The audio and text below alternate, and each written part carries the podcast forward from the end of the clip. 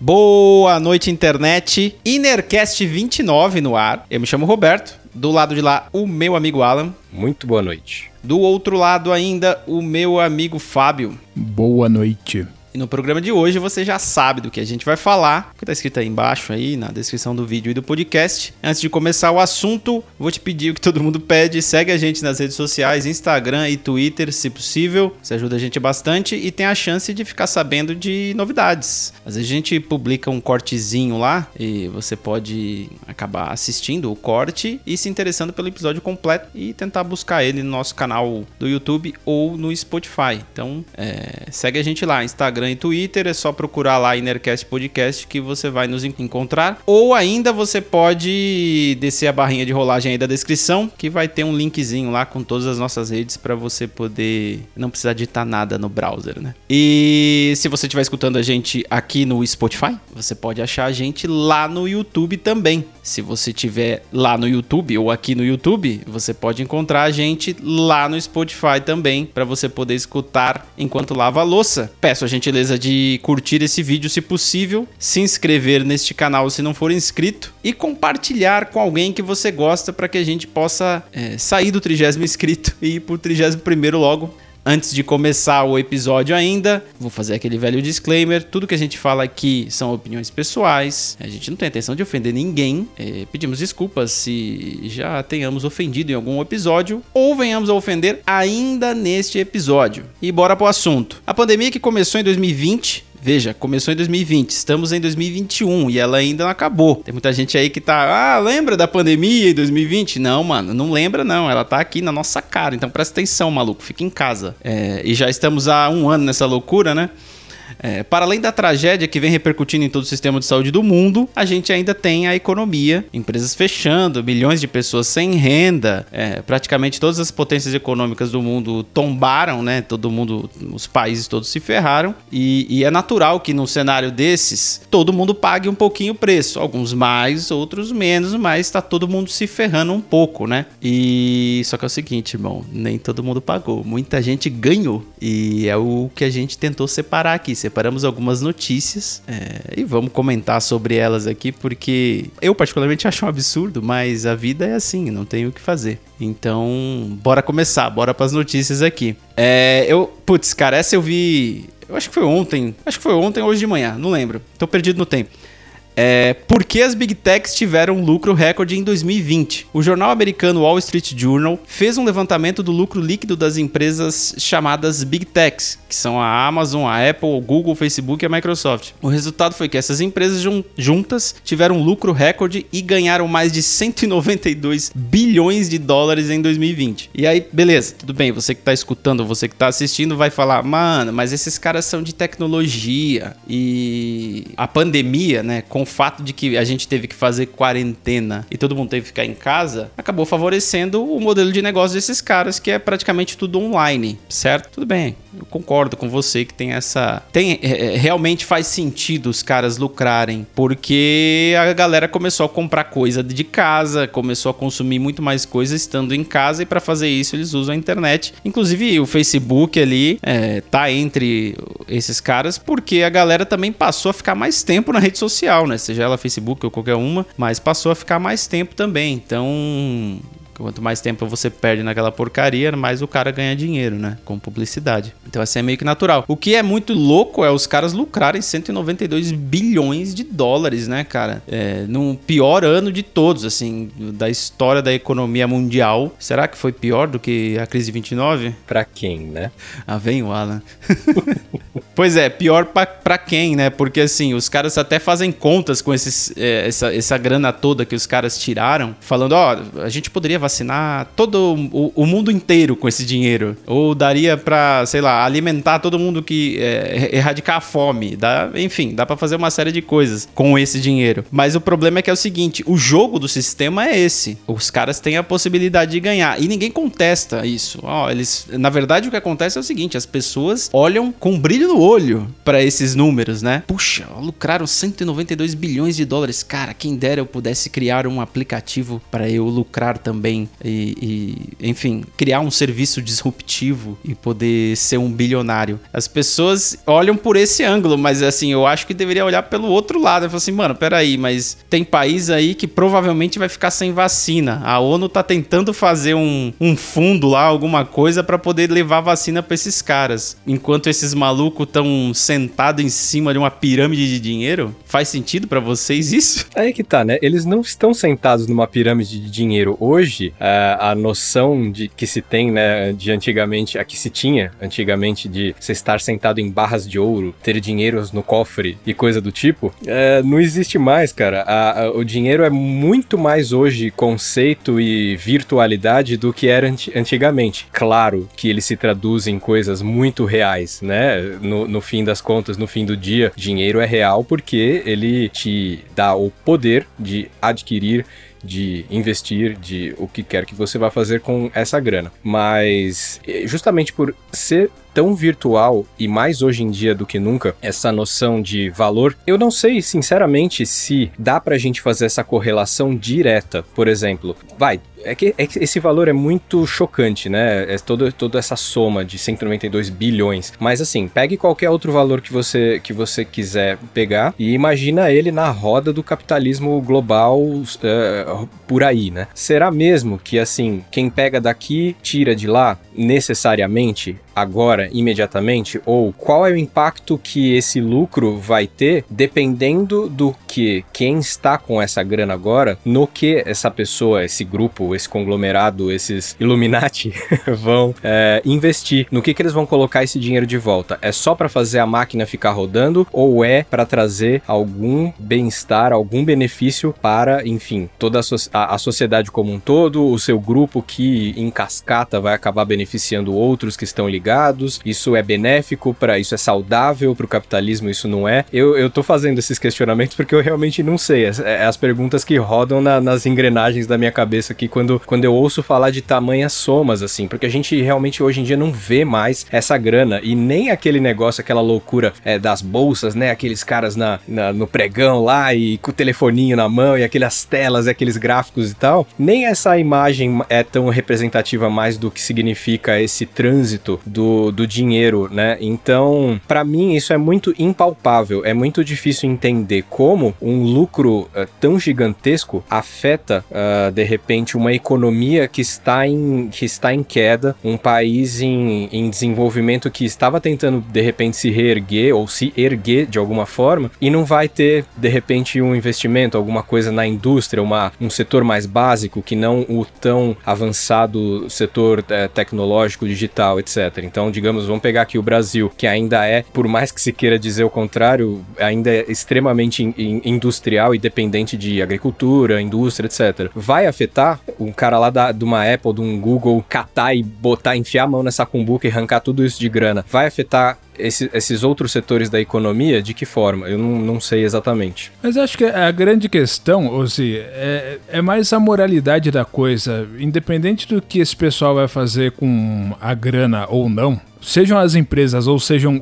os indivíduos que estão cabeceando, né, essas empresas. Pois assim, ó, um sujeito que é multibilionário, que esse dinheiro não é o dinheiro da empresa do qual ele é CEO, é da conta particular dele. É tanta grana que se o cara quiser sumir do meio corporativo, ele nunca vai conseguir gastar esse dinheiro assim razoavelmente na vida dele, nem ele, nem o filho, nem o neto. Ao mesmo tempo que a gente tem recorde de desemprego no mundo hoje por uma crise sem precedentes. E aí quando você vai pensar que isso aconteceu isso foi possível da forma como aconteceu, porque esses indivíduos eles estão jogando um jogo no qual a regra é diferente para eles do que é para o resto do mundo. Então você vê que em termos de moralidade, de justiça, né, de a gente tem um problema muito sério com esse modelo econômico, porque tem gente que não tem opção que não seja se fuder e tem gente que só ganha, né? Tem, tem esses caras aí que eles cresceram é, financeiramente de forma exponencial em meio à maior crise da história da humanidade. Só um fato. Sim, pessoas lucrando com crise Ora vejam, né? A história da humanidade. Só voltando naquilo ali que você falou, Zi, de o que, que, o cara faz com o dinheiro, né? Óbvio que o cara não tá sentado, no, no, ele não tá no, no, cofre do tio Patinhas, né? Nadando em moedas. Na caixa forte. É, o que devia ser um sacrifício. Né? Imagina você pular de cabeça em moedas, cara. Deve ser uma coisa horrorosa, mas tudo bem. Mas assim, eu lembro de um velho ditado, né, cara? O dinheiro faz dinheiro. E eu não consigo acreditar que, assim, a motivação motivação principal desses caras é fazer mais dinheiro. Eu não acho que a motivação do, de, deles, é, dessas empresas, vamos, vamos falar dos CNPJs, seja outra senão fazer mais dinheiro.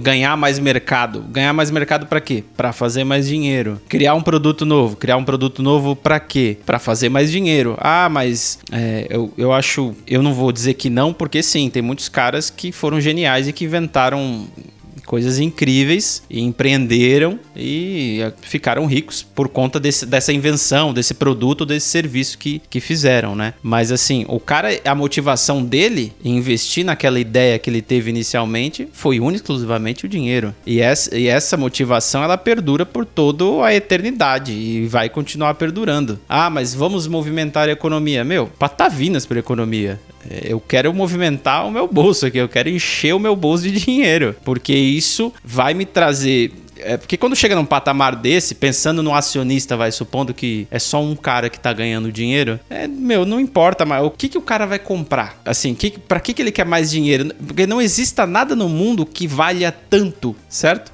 Até viagem espacial ele pode comprar e ainda vai sobrar. Eu acho que aí vai muito o, o que o dinheiro traz, que é o poder, né? E aí, quanto mais você tem hum, é, dinheiro, mais poder você vai ter. O fato é que, assim, não, não, na minha opinião, não tem essa. O cara não quer trazer uma coisa maravilhosa para a sociedade e tornar o mundo um lugar melhor. Porque se fosse assim, a gente não tava sofrendo com derretimento de geleiras. É, principalmente quando a gente tá falando das big techs. Porque se você quiser até argumentar que, ah, uma invenção revolucionária como smartphone, tá, eu até entendo. Só que a gente já tá nesse paradigma já tem mais de uma década, né? No, no, nada mais revolucionário foi feito nesse tempo. Então, assim, é aquela perfumaria, né? Olha, o novo modelo 2021, agora com mais memória, com mais espaço de tela, etc e tal, mas é, é perfumaria e esse negócio fica rodando e vai indo. A Apple hoje é uma empresa trilionária, ela é, tem mais do que o PIB de muitos países na face da Terra. E basicamente o, o modus operandi deles é maximizar o lucro, porque esse daí é o modelo corporativo do mundo capitalista, e isso não visa nada estrutural na sociedade realmente. É inventar lixo que a gente não precisa pra gente comprar porque é uma coisa que tá na moda e é uma necessidade que a gente precisa para poder é, se engajar socialmente, esse tipo de coisa. Não... É, e eu arrisco dizer até que é, a pandemia deve, deve ter dado, tudo bem, foi recorde o lucro, mas deve ter dado um impulso que seria, uh, ia alcançar, eles iam alcançar esses valores em um momento ou outro, né? A pandemia só deu aquele, aquela, foi aquela mola propulsora para, enfim, é, lucrar mais com, aqui vamos, já estamos xingando tudo mesmo, com cacareco, né? Mas assim, deve haver algo no meio disso tudo que expresse um pouco o que o caminho que a gente está tomando como humanidade, né? Se, se o valor, porque vamos pensar, né? Somos todos nós que contribuímos com, com o lucro dessas empresas, direta ou indiretamente, é todo mundo que tem poder aquisitivo no planeta, uh, de alguma forma, uh, esse, esse valorzinho aí que a pessoa uh, plantou e colheu com o seu próprio suor e, e sangue e lágrimas no seu trabalho. Uh, é, vai acabar entregando a grana para essa galera. Porque é, inconscientemente a gente acredita que o mundo está avançando, né? Que essas tecnologias, aí o Fábio falou, bom, aí tem o modelo o 7, o 8, o 9, o G0334, enfim, a gente tem a ilusão de que as coisas estão caminhando para um patamar em que haverá um tempo em que a vida será mais fácil, porque vai ter muitas máquinas fazendo muitas coisas pra gente. A gente já, já até conversou sobre isso aqui em, em algumas outras oportunidades, mas a gente tem essa crença, então, inconsciente. Eu fico imaginando, a gente dá essa grana para e, e principalmente para as big techs, a gente e todas as outras empresas que investem nisso e as startups que acabam é, sendo construídas e vendidas para essas grandes que abocanham elas depois, é, por quê? Porque todo mundo acredita que, de alguma forma, o avanço tecnológico por si só é benéfico, né? É, sem pensar é, que tipo, né? Qual é a qualidade desse avanço tecnológico e realmente para que caminho esse, esse, esse avanço todo tá, tá nos levando. Eu, eu acredito que em termos de como sociedade, como pessoas, nós, nós já paramos de evoluir há muito tempo, assim. E o que está acontecendo agora é todo esse invólucro uh, metálico e esse circuito todo em, em, torno de tudo que a gente faz com as mesmas uh, qualidades ou falta de que a gente tinha antes. Mas assim, não é de admirar que as empresas de tecnologia lucrem tanto por conta justamente dessa nossa crença meio, meio fantasiosa de que a tecnologia nos levará a algum lugar diferente, vai, vai nos colocar num, num patamar em que a humanidade vai ser melhor, quando na verdade não é isso que está sendo mostrado, né? Bom, o avanço tecnológico por si só, de um ponto de vista puramente técnico, ele é indiscutivelmente uma coisa boa. O problema é os motivos, as razões por trás dele ou de algumas instâncias dele, né? Porque tem gente que está muito mais interessado em desenvolver a perfumaria em torno da tecnologia do que a tecnologia em si, esse tipo de coisa, é coisa de corporativismo mesmo. Agora, a gente está num momento meio inédito da história em que é difícil fazer previsões porque a gente não tem referências anteriores de pandemia global e como que o negócio desenrolou, então a gente está meio que criando isso num, num primeiro momento agora. É, é interessante imaginar os momentos. Nesse fechar aí do de 2020, o Roberto trouxe aí essa notícia pra gente de que teve ganhos extraordinários para as Big Techs. Eu fico imaginando o que, que vai acontecer no segundo momento, porque assim, primeiro, todo mundo teve que ficar em casa, então todo mundo nas telinhas, todo mundo vendo propaganda, todo mundo consumindo, comprando um celular ou um tablet que não tinha para poder ficar na internet por falta de alternativa de poder sair de casa e fazer alguma outra coisa. Num segundo momento, o pessoal que tá vendendo propaganda em vídeo do YouTube ou no Facebook vai começar a notar que essa propaganda não tá dando retorno. A Apple vai começar a notar que não vai mais vender muito celular na, no próximo lançamento, porque a galera tá em casa e está desempregada. E lá nos Estados Unidos, onde qualquer tipo de auxílio governamental é coisa de comunista, é, as pessoas estão sendo categoricamente despejadas das suas residências. Então, não é uma coisa sustentável. Isso é literalmente uma bolha e é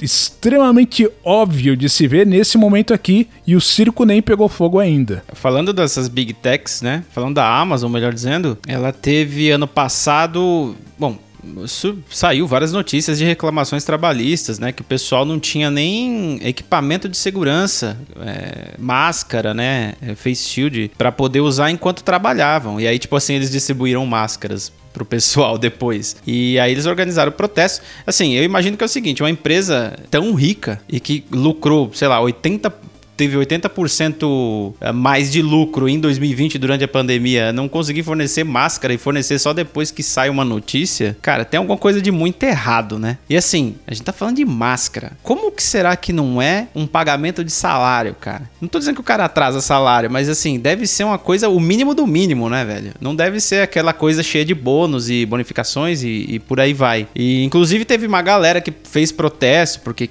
queria melhores condições de trabalho e ganhar mais, evidentemente. Chegou até se reunir nos union, né, que eles chamam sindicatos lá. Esse pessoal foi demitido e tchau. O próprio CEO da Amazon, né, o Tim, não sei o que, qualquer coisa, que defendeu os caras que falou: não, pô, não, não pode demitir os malucos. Ele foi mandado embora. Tchau. e é muito louco essas coisas dos Estados Unidos porque, velho, a gente é. O Brasil, mano, é o Brasil. Mas ninguém pode ser demitido por protestar ou por fazer uma greve por exigir melhores condições de trabalho. Imagina que louco, cara. Lá o cara é demitido e tchau. Então, olha como o, o, o trabalhador é coagido dentro de uma empresa que é bilionária. A gente não tá falando de um uma lojinha de doces numa esquina, que é tipo o tiozinho e mais três ajudantes. A gente tá falando de uma empresa bilionária, cara. O cara tem condição é, de dar muito mais suporte e apoio para os funcionários, principalmente para a galera do baixo clero. Porque o que tem muito nessas big techs aí, tipo o Google, por exemplo, você pega, pegar é, os squads, né? Que eles gostam de chamar assim. Pega o squad de engenheiros do Google. Ah, os caras vivem uma vida de rei, eles ganham super bem, tem todos aqueles benefícios que a gente vê na televisão. É, como é que é? Mesa, mesa de ping-pong no escritório, é, Xbox e PlayStation 5, sabe? Todas essas coisas, mas tem a galera do baixo clero, tem pessoal terceirizado. Ou alguém tem que limpar aquela bagunça, certo? E essa galera aí que se dane, né, velho? Então, para além de, de, de, pensar na, no mundo, né? Que nem a gente tá falando aqui deles fazerem produtos e tal. O Fábio citou de, sei lá, o cara coloca um botão novo e fala que é a versão nova, né? É, a gente ainda tem o lance da obsolescência programada, que é o seguinte, mano, ah, você não quer comprar porque só você sabe que eu coloquei um botão e você não quer comprar? Não tem problema, meu irmão o teu vai parar de funcionar semana que vem. E aí, o que, que você faz? Isso já foi admitido pela Apple. A Apple já falou que os bagulhos vão ficando mais lento mesmo com o passar do tempo. E eles faziam isso para não gastar tanta bateria, né? Segundo o que foi dito. É a grande. Ah, obrigado, nossa. Mas é. Então é lucro em cima de lucro. Os caras não entendem que existe um limite, cara. Então, assim, eles querem. Todo ano tem que ganhar mais. É muito doido. A palavra que a gente não falou ainda aqui sobre tudo isso é ganância. E é, é, esse o nome que a gente dá a esse tipo de coisa. E juntando essas, essas duas coisas que vocês falaram, é, um pouco sobre essa dinâmica dos trabalhadores das big techs, mais o que o Fábio estava falando, que é, é arrancar até o último, até a última gotinha de todo mundo, que uma hora essa bolha vai estourar, é realmente para o que está caminhando. Porque, como você falou, Beto, a, esse, esse pessoal não percebe que o limite chega, vai acontecer de chegar ao limite, não vai ter mais de onde tirar. A lógica é extremamente simples. Se você vende o próximo uh, celular com um botãozinho a mais que você quer que todo mundo compre, se só uma camadinha de bem servidos, como esses squads de, uh, de engenheiros, etc., puder comprar, tiver poder aquisitivo para comprar, se só essa pequena elite, eles não vão conseguir se. Aí é que tá o capitalismo e os, as grandes bilionárias trilhardárias, trilhardárias empresas não vão conseguir se sustentar em cima só de uma pequena elite, só dos do sei lá quantos por cento que estão conseguindo comprar. Eles precisam é, que as pessoas do baixo clero consigam também comprar tudo isso para fazer a roda girar. Uma hora ele emperra se você continuar só empurrando isso para os seus, para essa, essa patota, entendeu? Isso aí que você falou, a gente já tem evidências. É o fato de que hoje a Ferrari ela é da Fiat, é, a Maserati também, é, outras grandes marcas é, é, tudo da Volkswagen, porque assim, quem vende pro popular tem dinheiro, quem só vende pra elite uma hora quebra. Na indústria automotiva a gente tem exemplos perfeitos disso daí acontecendo. O mercado de luxo é, é fadado à, à destruição, né? Porque justamente o mercado de luxo era para ser como um símbolo, né, do que é possível conquistar com toda essa grana, né? Só que no, você, você não tem mais como é, colocar um símbolo tão inatingível, sendo que as pessoas lá de baixo estão querendo as mesmas coisas agora. Então não, não tem como mais manter essa aura, né, luxuosa sobre as coisas. É, é justamente isso, é sucateado. Daqui a pouco a, a SpaceX é comprada pela. Fala uma empresa de, é, de, de, uma montadora mequetrefe aí. Vai acontecer, é, porque. Pode ser pela Ford, talvez. É. pela Ford. Porque é, a, G, a GM não tem mais grana para isso. Mas então, é interessante. O modelo capitalista ele tenta empurrar a massa cada vez mais para baixo da linha de miséria, enquanto uma quantidade cada vez menor de pessoas vai para estratosfera em termos de poder aquisitivo. Só que aí que tá. Se você é uma empresa que vende unidades, é, aí fica difícil, porque independente de quanto poder aquisitivo essas pessoas têm, um cara vai comprar um. É de, de certa forma conveniente em quem pensa em termos de longevidade, que o negócio esteja caminhando assim, porque se o mundo inteiro pudesse adquirir tudo a qualquer momento, porque todo mundo fosse extremamente rico e pudesse comprar qualquer coisa que pintasse, é, aí eu volto a lembrar que a gente tem aquele continente do tamanho da França com 2 metros de profundidade no Oceano Pacífico de lixo. Hoje, além da nossa estratosfera. E é por isso que eu falei lá no começo: dinheiro faz dinheiro. Dinheiro não faz um planeta mais limpo, mano. Entendeu? Dinheiro é, é para fazer dinheiro. Muito pelo contrário. Essa é a lógica. Então, essa é a lógica. Eu separei, enquanto a gente. Vocês falavam, eu separei aqui mais duas manchetes que eu lembrei, mas não tinha colocado aqui na pauta. É, eu vou só cantar aqui para vocês sentirem o drama. Riqueza dos bilionários cresce durante a pandemia e atinge marca recorde de 10 trilhões de dólares. Os bilionários ficaram ainda mais ricos durante o auge da pandemia de coronavírus e a soma é, das suas riquezas superou a primeira vez, por, pela primeira vez, a marca de 10 trilhões de dólares, segundo uma pesquisa divulgada nessa quarta-feira, dia 7, não lembro qual que é o mês, é, pelo banco suíço UBS e pela PwC. E aí tem a segunda manchete. Trabalhadores perderam 3,5 trilhões em nove meses, aponta OIT. A Organização Internacional do Trabalho aponta uma perda global de 3,5 trilhões na renda dos trabalhadores nos nove primeiros meses, ou 5,5% do produto interno bruto global, comparado ao mesmo período do ano passado devido ao impacto da pandemia. Então aí a gente tem os trabalhadores que perderam 3,5 trilhões de dólares e uma meia dúzia de cara que ganhou 10 trilhões de dólares. Ou seja,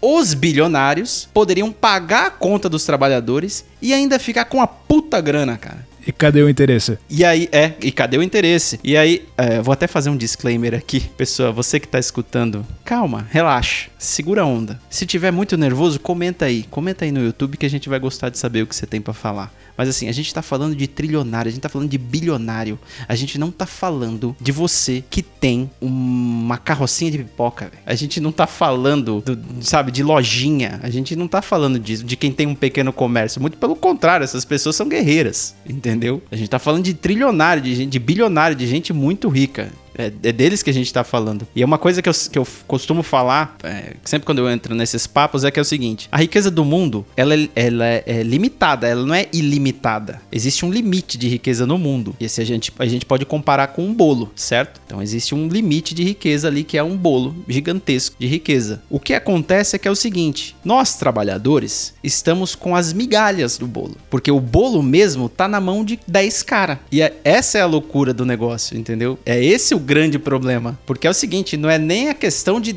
equalizar a parada e deixar todo mundo igual. É assim, porra, não dá para descolar uma fatia. Vocês têm que ficar com o negócio inteiro para vocês e a gente pegar o que cai da mesa. Isso é óbvio, isso daí tá em números aí, né? O problema é que assim, a maioria das pessoas são enganadas. Nós já fomos enganados em algum momento da vida, eu acredito vocês também, que eu fui, de que é possível conseguir o bolo. Em algum momento você vai conseguir. E aí você chega com 30 anos de idade, se fudendo, pegando o bolsão lotado, e você percebe que, mano, eu não fiz o primeiro milhão, talvez seja a hora de tentar o segundo. Porque não vai rolar. É foda, cara. Aí, segundo a narrativa que a gente ouve por aí do pessoal da meritocracia, é, o que acontece, Roberto, é o seguinte: quem tá morrendo de fome tá porque quer, porque não teve uma ideia revolucionária até agora para virar o próximo Jeff Bezos. Se o mundo inteiro fizesse isso, só teria milionário. E antecipando os comentários, né, que, que nós teríamos se fôssemos um canal famoso, é: eles estão no pleno direito deles de ser trilionários, não é mesmo? Porque eles fizeram por onde, eles fizeram por merecer e eles têm. Inclusive, bilionários e trilionários geram empregos, então a gente tem mais é que agradecer a essas grandes fortunas porque eles dão as migalhas pra gente. É mais ou menos essa lógica é, do, de um, um personagem muito pitoresco e muito presente, infelizmente, na nossa sociedade hoje em dia, que é, que é essa figura que, que idolatra uma lógica que nem deveria existir. Não deveria ser sequer possível uma família ter mais de um bilhão, por exemplo, né? Quanto mais uma pessoa, um, uma pessoa física e até jurídica. Só coisa boa, gente. Só coisa boa. Na verdade, Zi, eu faço esse disclaimer aqui pro futuro. Porque quando a gente for um canal relevante aqui, vão começar a vasculhar o nosso passado, entende? Vão. E é por isso que eu faço esses disclaimers aqui. Mas beleza, galera, vamos lá. É, vamos seguir aqui com as notícias aqui, porque tem só coisa boa, só coisa legal. A próxima que eu separei foi Tesla de Elon Musk. Eu não sei porque a, a manchete faz, o G1 faz isso, mas Tesla de Elon Musk tem primeiro lucro anual da história. No ano de 2020, o lucro foi de 721 milhões de dólares contra um prejuízo de 862 milhões registrado em 2019. Foi o primeiro lucro anual da história da companhia. E aí, para você que não assistiu o nosso episódio que a gente fala mal do Elon Musk, clica aqui em cima aí em algum lugar que você vai poder é, desfrutar dos, das nossas é, considerações pelo Elon Musk.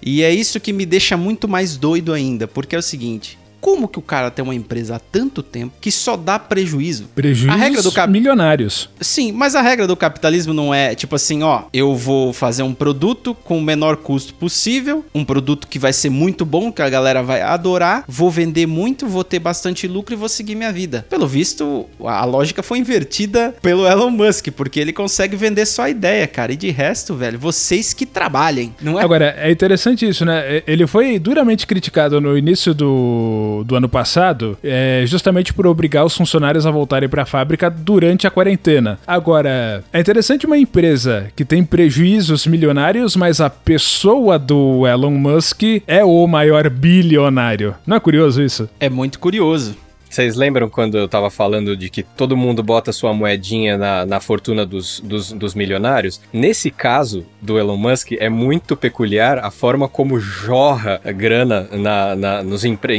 na, nas empreitadas malucas dele. Justamente porque, Roberto, por que, que tá Elon Musk na, na, na manchete? Porque ele é a figura carismática. Quem sabe o que é Tesla, sacou? Ele é um, ele é um, um visionário, um futurista. Então, é, não só. Não é só a gente que é trouxa, não. Outros milionários são trouxas também e, e, e despejam é, grana no, no, nas maluquices desse cara porque enxergam esse, esse futuro maluco em que uma hora isso aí vai começar a voltar em, em viagens espaciais comerciais, entendeu? Então é, é, é muito é, é, muito. Chega a ser engraçado, né? Mas, mas só, quando, só quando a gente distancia um pouco dessas, dessas estupidezes todas aí que a gente falou antes. É, recentemente ele ultrapassou o, o Jeff Bezos, né? É, o Jeff Bezos era o homem mais rico do mundo, com sei lá quantos bilhões. E agora ele é com duzentos e tantos bilhões e o Jeff Bezos só com 190 e poucos bilhões. Eu não sei se ele ficou triste, mas ele não é mais o homem mais rico. É, é, não é o homem mais rico do mundo, é o Elon Musk. E o Elon Musk provavelmente ficou mais rico também por conta desse lance da Tesla, né? Esse deve ter sido um dos motivos. Mas tem uma parada, aí que é o seguinte: é que você falou que é, os bilionários meio idiotas vão lá e dão dinheiro para essas ideias malucas para ver se acontece alguma coisa. Mas é muita teoria da conspiração, mas eu acho que esses caras meio que combinam um jogo porque é o seguinte, tudo muda quando essa empresa, as empresas abrem capital, quando elas vão para bolsa. Porque quando elas vão para bolsa é a hora que o cara consegue captar dinheiro de quem não tem dinheiro, sacou? De gente que vai,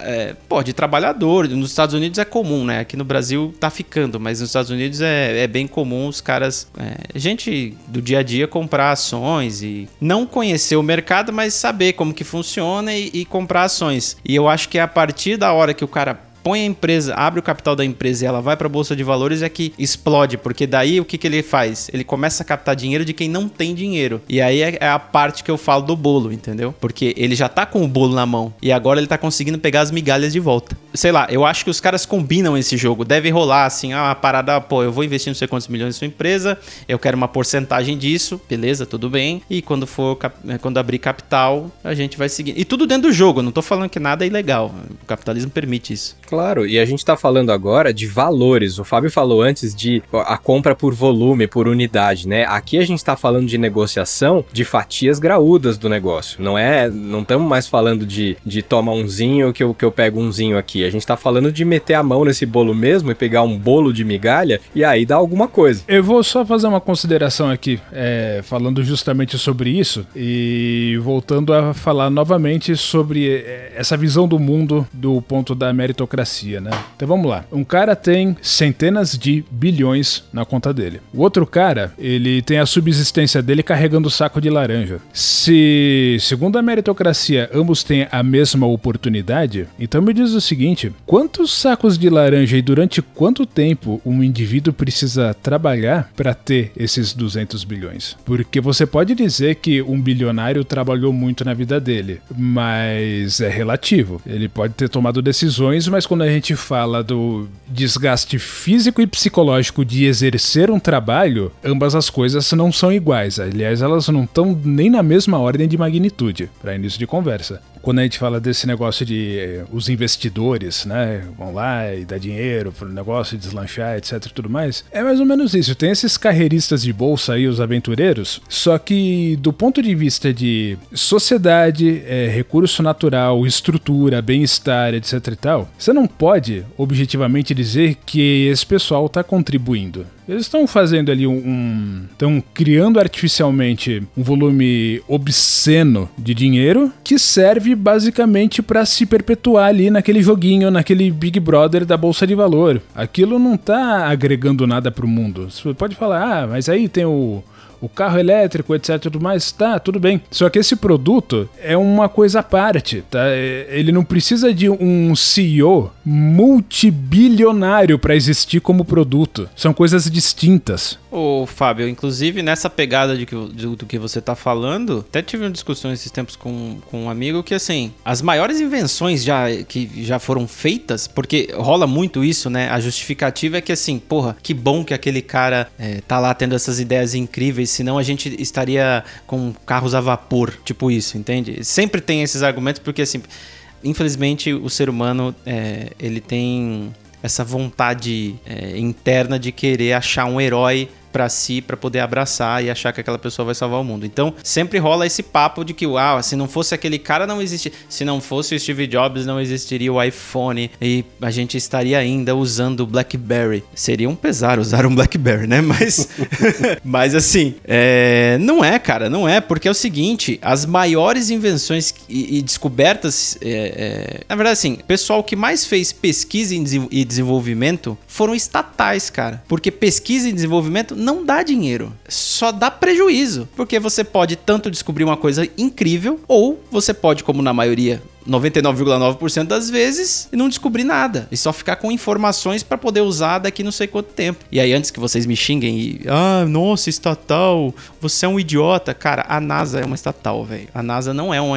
Não, é, não tem um, um dono, tá? Então, só para você saber. Ah, não, mas é a SpaceX. Cara, a NASA pagou o Elon Musk para poder fazer aquele translado de, de astronauta, tá? Então ele ganhou muito dinheiro, ok? Então não vem com esse papo. Mas assim, é... ainda voltando naquele lance que a gente tava falando das empresas, do dinheiro faz dinheiro, nessa pegada é muito complicado o cara ficar apostando em coisa que provavelmente não vai dar certo que é o que uma estatal pode fazer. Que é aí que pode vir coisas geniais, entende? É muito difícil. O cara tem que apostar em coisas que, olha, é, tenho quase certeza que isso daí vai dar certo. Principalmente depois que vira uma grande empresa, porque daí ele sofre pressão de todos os lados, né? Porque tem muito acionista grande, mas ó, não vai fazer merda aí, cara, porque senão eu te mato. São, são motivações completamente outras, né? O pesquisa em desenvolvimento de uma, de uma companhia privada, ela realmente visa o lucro e ponto final. Uma empresa estatal que trabalha trabalha em prol, em, assim, pode ter aspas nisso, pode não ter, mas em prol do seu povo, né, da, da, da de, um, de uma nação, de um país, é, para que realmente se desenvolva e avance tecnologicamente, como é aquele papo que a gente estava falando no começo, aí a motivação é completamente outra. O cara não vai, o cara não tá visando o lucro, não tem ninguém pressionando ele por um resultado imediato. Esse resultado pode vir daqui a 10 anos. Se vier, é, quem vai ganhar vai ser muito mais gente do que do que dois, três gato pingado. E só deixando claro que eu quero que aquela frase, aquela pergunta do Fábio sobre quantos sacos de laranja tem que carregar para chegar no, no, na fortuna de um milionário tinha que estar tá no Enem. Sim, e, e, e só para terminar de concluir, porque eu sei que ainda vai ter algum argumento em cima disso, mas só para fechar agora e partir para a próxima. Esse lance de enriquecimento obsceno, e eu digo obsceno porque nesse exato momento existem pessoas morrendo de fome literalmente no mundo. Se você não, não consegue nem imaginar o que é passar fome, imagina morrer dela, tá? Imagina um indivíduo que sozinho tem mais dinheiro do que todos os funcionários da empresa do qual ele é CEO ou dono, ou seja lá o que for. Às vezes ele tem mais dinheiro do que o capital da própria empresa, tá? Isso não quer dizer necessariamente que ele é um criminoso, ele tá fazendo alguma coisa ilegal, porque no modelo capitalista, a legislação, ela também trabalha em função de promover esse tipo de coisa, tá? Agora, o fato de que o cara fez tudo certinho pela cartilha e não é contra a lei, não quer dizer que o que ele faz é moralmente aceitável. Tá? Legislação e moralidade são coisas distintas. A gente tem essa mania de conflar as duas, elas não são iguais. O ideal é que fosse, em muitos pontos são, mas em muitos não, tá? O fato de uma pessoa nunca ter cometido um crime não é garantia de que não é um desgraçado lazarento. Tenham isso em mente. O cara ele age dentro da lei, mas ele é um maldito. É, nessa. Nesse. A gente tá num papo tão gostoso, né, cara? Dá vontade de sair daqui e carregar um saco de laranja para ver se eu fico milionário. Vamos. O, o, bom é que, assim, essa última notícia que eu separei aqui, ela meio que contrapõe essa. Contrapõe, não. Usa essa lógica contra essa própria lógica do capitalismo. E a gente vai falar dela agora. O que o caso GameStop revela sobre a lógica da Bolsa de Valores? Que legal, que manchete esclarecedora, né? Não, não teve nada demais. Mas fiquem tranquilos, eu separei os links, eu vou deixar na descrição se vocês quiserem clicar para poder poder ler a matéria inteira e entender, enfim, vai estar tá lá embaixo. Provavelmente você que está escutando ou está assistindo deve ter ouvido falar sobre esse caso da GameStop. A GameStop é uma loja de games, uma loja física de games, uma rede de lojas né, nos Estados Unidos, física que de já vem capengando há uns bons anos que já vem capengando, até porque tá tudo ficando virando online, né, cara? Mídia física tá sumindo, então meio que tá perdendo mesmo o mercado. A galera não vai na loja para comprar a mídia, para sei lá, para comprar o videogame. O pessoal compra tudo pela internet, tá? Então já tá capengando há um tempo. É, eu soube até que, acho que no ano passado, no final do ano passado, não lembro, um cara chegou a investir alguma coisa na loja, porque ele acreditava e tal, e não sei o que, e blá blá blá. Mas enfim, já vinha capengando, tá, tá, tá indo pro limbo a GameStop. Esse é o caso. E aí o que acontece? Alguns fundos de investimento bilionários nos Estados Unidos, eles apostaram contra a GameStop, ou seja, eles apostaram que ia fechar mesmo, que ia, ia cair cada vez mais, e nessa aposta eles poderiam ganhar alguma coisa. Então eles apostaram eu não sei o termo em inglês, mas eles estavam alugando ações de quem tinha para poder vender essas ações pelo preço cheio e quando caísse o valor da ação, eles compravam de volta, é, ficava com a diferença e devolvia para o dono e ainda pagava um aluguelzinho lá para o dono da ação. Para o cara que pro, pro dono do fundo, isso é maravilhoso, porque ele acabou de lucrar com a desgraça de uma empresa. Pro cara que tava com a ação, isso também é bom, porque ele ia continuar com a ação, né, não ia vender, e em vez de só ter o prejuízo, ele ainda conseguiu ganhar o aluguelzinho ali que ele, que ele conseguiu alugar para o fundo. Então, é, isso acontece o tempo todo e direto. E é, e é, dessa forma que os fundos ficam cada vez mais ricos e bilionários. É isso que eles fazem para ganhar dinheiro. Porque eles não ganham. Não é aquela história assim, ah, compra na baixa e vende na alta. Velho, isso daí é uma regra básica, mas não é só assim que se ganha dinheiro. Esses caras ganham dinheiro quando tá perdendo e quando tá ganhando. É assim que funciona. Tem que ganhar dinheiro 100% do tempo. E os fundos fizeram isso com a GameStop. Eles foram lá e alugaram algumas ações e venderam, né? Venderam essas ações, jogaram no mercado e esperaram o preço cair. Uma galera lá no Reddit, que é uma rede social, essa é uma rede de fóruns, né? Eles têm vários fóruns em um dos fóruns e tem um fórum lá de, de negociação, de investimento, né? E o, a galera se reuniu, ficou sabendo disso, se reuniu e falou assim: cara, vamos fazer o seguinte, vamos começar a comprar para essa porra desse, dessa ação subir o valor. Isso foi uma, bagulho... uma, uma ação de cunho ideológico, pelo que eu li, porque assim, é uma galera gamer que não tava querendo que a GameStop quebrasse. Foi meio que um revenge que eles fizeram fizeram, né? Exatamente isso. Eu cheguei a ler um, um, comentário de um dos caras, de um dos caras não, de um cara explicando o negócio, e aí no comentário ele falava justamente isso, porque assim, a ideia é que assim, talvez a GameStop, com a vacina, né, com o fim da pandemia, ela pudesse ter um respiro, e o cara falava que teve um investidor que tá tentando apostar. Enfim, era uma galera que queria salvar a empresa. Mas não só salvar a empresa, mas também colocar no. Na, né, bater na cara desses fundos bilionários. E foi o que eles fizeram, porque quando eles começaram a comprar, é, gerou o famoso efeito manada da internet. Uma galera abraçou a causa e começou a comprar também. E aí, meu amigo, tipo assim, o bagulho, sei lá, é, foi quantos por cento? 300%, Fábio? Sei lá. E aí, os donos dos fundos bilionários se lascaram, né, cara? Porque eles é, venderam aquela ação por um valor, na hora de comprar de volta ela estava muito mais alta. E aí é que tá, tinham... não, não é nem só o lance da hora de comprar de volta, porque assim, ele, nesse caso eles perderiam dinheiro além de não ganhar dinheiro, mas o negócio ainda é pior. É, o pessoal que comprou essa ação sentou em cima, eles não têm como comprar de volta para devolver pro locatário, o Exatamente. que é um problema sério, e isso lá é um crime, isso não pode acontecer. Aí essa, esse pessoal se ferrou mesmo. Exatamente, não, teve fundos, acho que foi uns, teve uns dois que quebraram, assim, fundos tradicionais é, americanos que quebraram, simplesmente quebraram. Os caras tava maluco, querendo, é, porra, apelando para qualquer coisa para que isso não, não para que não acontecesse isso, né? Para que os caras pararem, parassem de fazer isso. Só que é o seguinte, o pessoal do Reddit, o pessoal da internet usou a lógica do capitalismo. Eles não fizeram nada de errado. Eles compraram as ações e elas começaram a subir.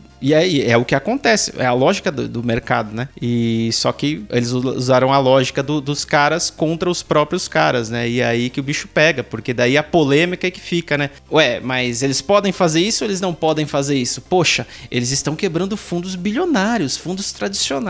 É, os mesmos fundos que quebraram outras pessoas usando esse mesmo tipo de tática, né? Só que como eles são tradicionais, então eles podem por alguma razão, né? Tipo double standard much. É, mas tanto podem quanto como fizeram e cara, a gente dá risada, né? Porque é, é, é, o tipo de trollagem que, que, assim, é plenamente legal. Existe um, é, um fundo aí de. Pra não fazer. Não, não querendo fazer trocadilho, mas esse, esse trocadilho já está feito, infelizmente. Existe um fundo de humor nessa história, né? É muito ácido, muito sarcástico. E, cara, se eu tivesse essa perspicácia, é, eu teria, teria me juntado a esses investidores do Reddit, porque é, é, é muito interessante interessante você. Acho que é uma característica intrínseca do, do capitalismo, enfim, e do mercado de, e da bolsa de valores, mercado de ações, etc. Essa falta de rosto, né, que as coisas têm. Você não tem, você não pode começar a apontar na cara de ninguém e falar assim: você não poderia ter feito isso porque você quebrou aqui o meu, meu fundo bilionário. Não tem, você não tem cara, você não tem ninguém. É, é, é, voltando, a gente sempre acaba voltando no que a gente falou no começo. Essa virtualidade do dinheiro, é, nesse caso aí, mais do que que muitos outros, ela beneficiou a ação toda. Então é, é maravilhoso você poder ter casos como esse em que dá para uma união de quem quer que seja prejudicar de alguma forma os, o, essa porcentagem ínfima de. É, de grupos que tem que, que concentram a, a, as maiores fatias do bolo. Então, que haja mais, que aconteça mais e que haja outros, é, outros caminhos capitalistas para botar esses caras no, no chão mesmo. É, então, mas aí, ó, já falando em cima disso que você acabou de dizer, é óbvio que já engatou uma modinha de internet, o pessoal já correu atrás de qual vai ser o próximo, o que, que vão fazer a respeito, mas pelo visto já estão podando pela raiz, né? O pessoal não, não, não vai ficar se ferrando constantemente, principalmente os bilionários, e não fazer nada a respeito. Não, foi uma vez, mas ah, vai, vai, vai haver outra coisa. Em algum momento vai, vai haver outra forma de, enfim, é, botar o, o pé para essa galera tropeçar um pouquinho que seja. Esperamos que, que sim. acontece é muito muito bom. Eu não, puta, eu não manjo nada dessas porra, mas assim, cara, existe alguma forma dos caras prevenir isso? E, ah, ah, não tem como, né? Porque foi ação, uma ação em conjunto de muitas pessoas, né? Então como que eles vão é, é, implicar uma lei em cima disso para que isso não aconteça, alguma regra? É, eu não consigo nem imaginar o que, o que, que eles podem fazer. Eh, teve diversos apelos que estão sendo ouvidos agora e considerados pelo governo, né? É, eles vão ver o que, que vai dar. Mas já, já chegou lá na, na casa do House of Representatives. Já estão lendo a respeito. E, e, a galera lá também tá achando engraçado. Então é bem interessante. Nossa, o governo não tá querendo proteger milionários? Isso é, isso é inédito. É, é, é bom, não sei. É porque daí é, incorre numa coisa muito complicada nos Estados Unidos, que é o lance que eles têm com a liberdade. Então, assim, é, o cara, é, ele entra em parafuso, né? Que ele fala assim, porra, mas eu não, eu não quero deixar de ser bilionário. É, mas se eu impedir aquele cara de fazer alguma coisa, provavelmente me impeçam de fazer alguma coisa também. Então, sei lá. O lance de precedentes, né? Sim, sim. Vai abrir um precedente, né? Exatamente. O, mas assim, teve, teve algumas coisas que fizeram, né, Fábio? Você comentou do aplicativo quando a gente tava fazendo a reunião de pauta. É, sobre... é o aplicativo que acho que essa galera usou para fazer isso, que foi o tal do Robin Hood, né? Pra adquirir as ações e tal. E aí, é, o, o pessoal da administração do próprio aplicativo encerrou a, as operações para tentar mitigar um pouco desse problema, entre aspas, que estava acontecendo, né? Então, assim, os caras foram bem sacanas também. Eles tomaram medidas para que o golpe não fosse maior ainda. É, então, e, é, mas isso foi uma coisa da, do próprio aplicativo. O, bom, e, e, é extremamente pressão, irônico. Né? É, é, o pessoal tava comentando, inclusive o, o, o Colbert tava comentando que assim, é extremamente irônico, porque o nome do aplicativo é Robin Hood, né? Tipo, vamos parar aqui porque os ricos estão se ferrando, tipo. Pois é, e, e levando em em conta que um app deve ficar com uma fração das, das negociações, né? Por que, por que parar? Deixa quieto, deixa rolar, velho. Até quando você comentou, quando a gente tava conversando, você falou Robin Hood, eu, eu associei ao personagem e não ao aplicativo. Não, eu tenho certeza que esse nome não é uma coincidência. Deve rolar uma propaganda de, tipo, é, investimentos para leigos, né? Alguma coisa do gênero. É.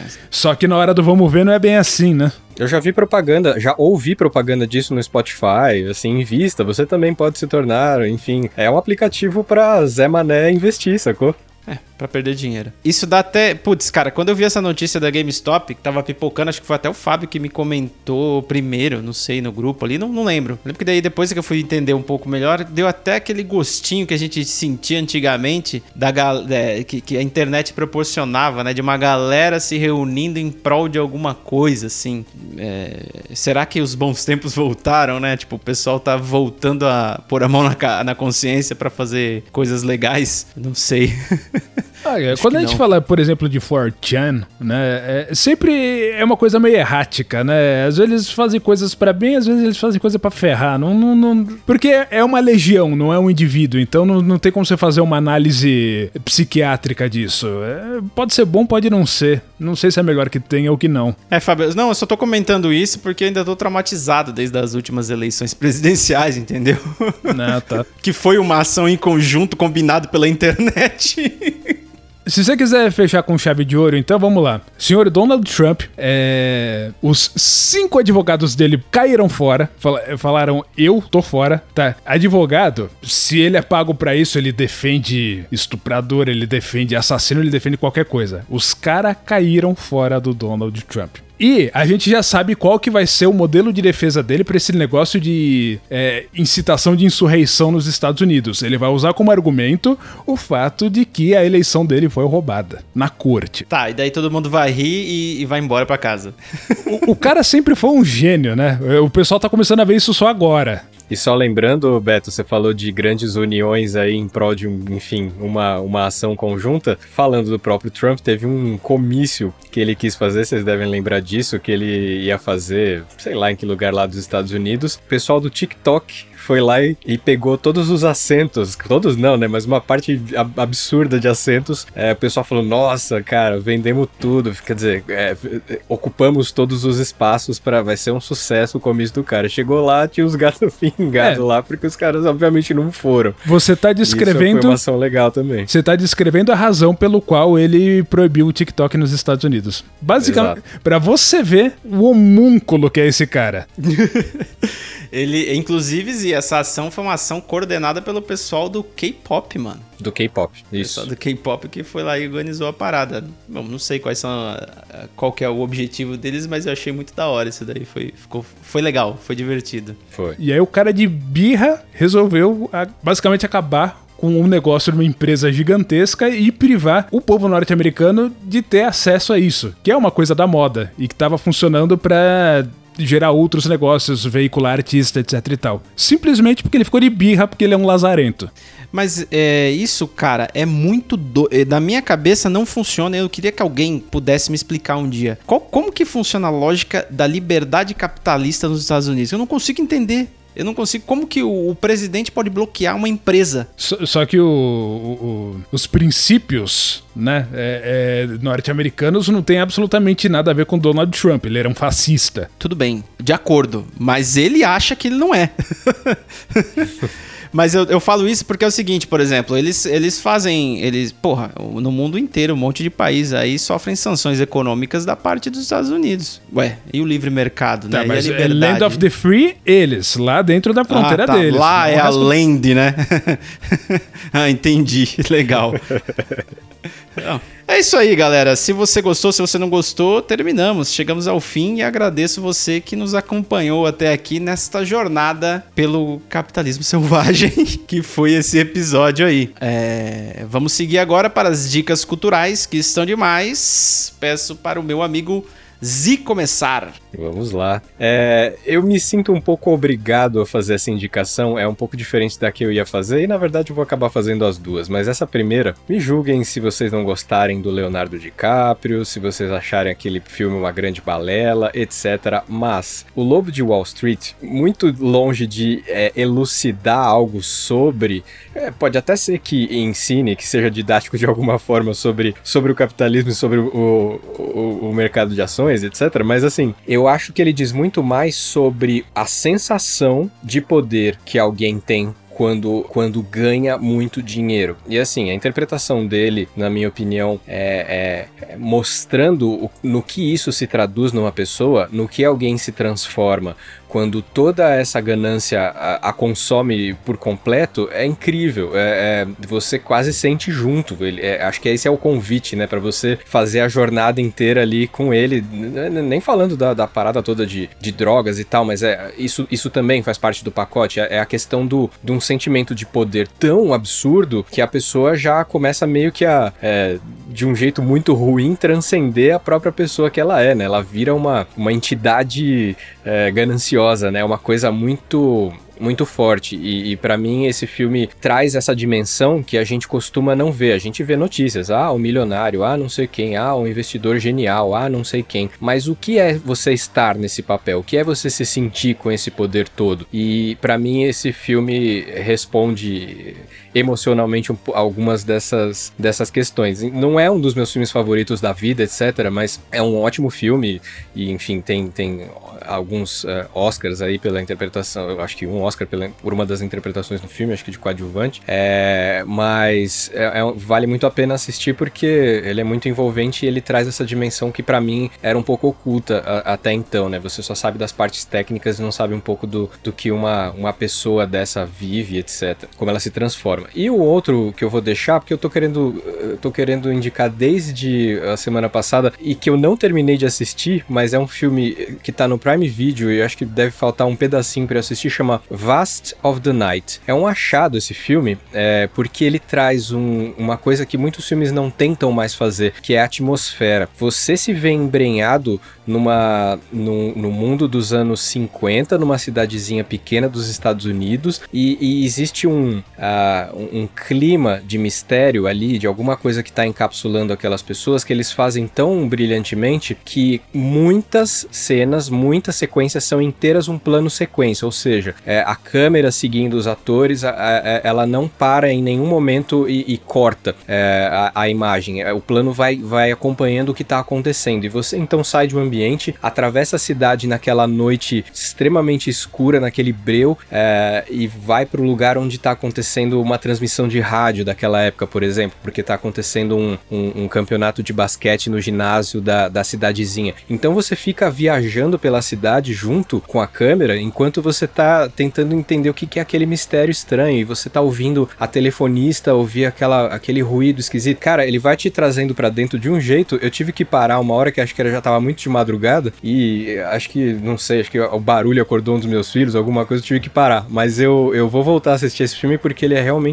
muito intrigante, assim, e, e é um, um achado entre o que se faz de cinema hoje, né? Não é nem mais cinema, né? Hoje é tudo pra streaming, mas o cinema é todo aquele bando de cortes rápidos, aquela coisa meio videoclipe que enche o saco e você quer desligar depois dos qui- de 15 minutos. Esse filme ele vai te trazendo pra dentro com, com uma, um caminho pra você percorrer junto, e isso é muito, muito legal em filme. Então, minhas duas recomendações são filmográficas aí, é, O Lobo de Wall Street e Vast of the Night. Eu não sei o nome em português, mas tá lá no Prime Video com esse nome facinho de achar.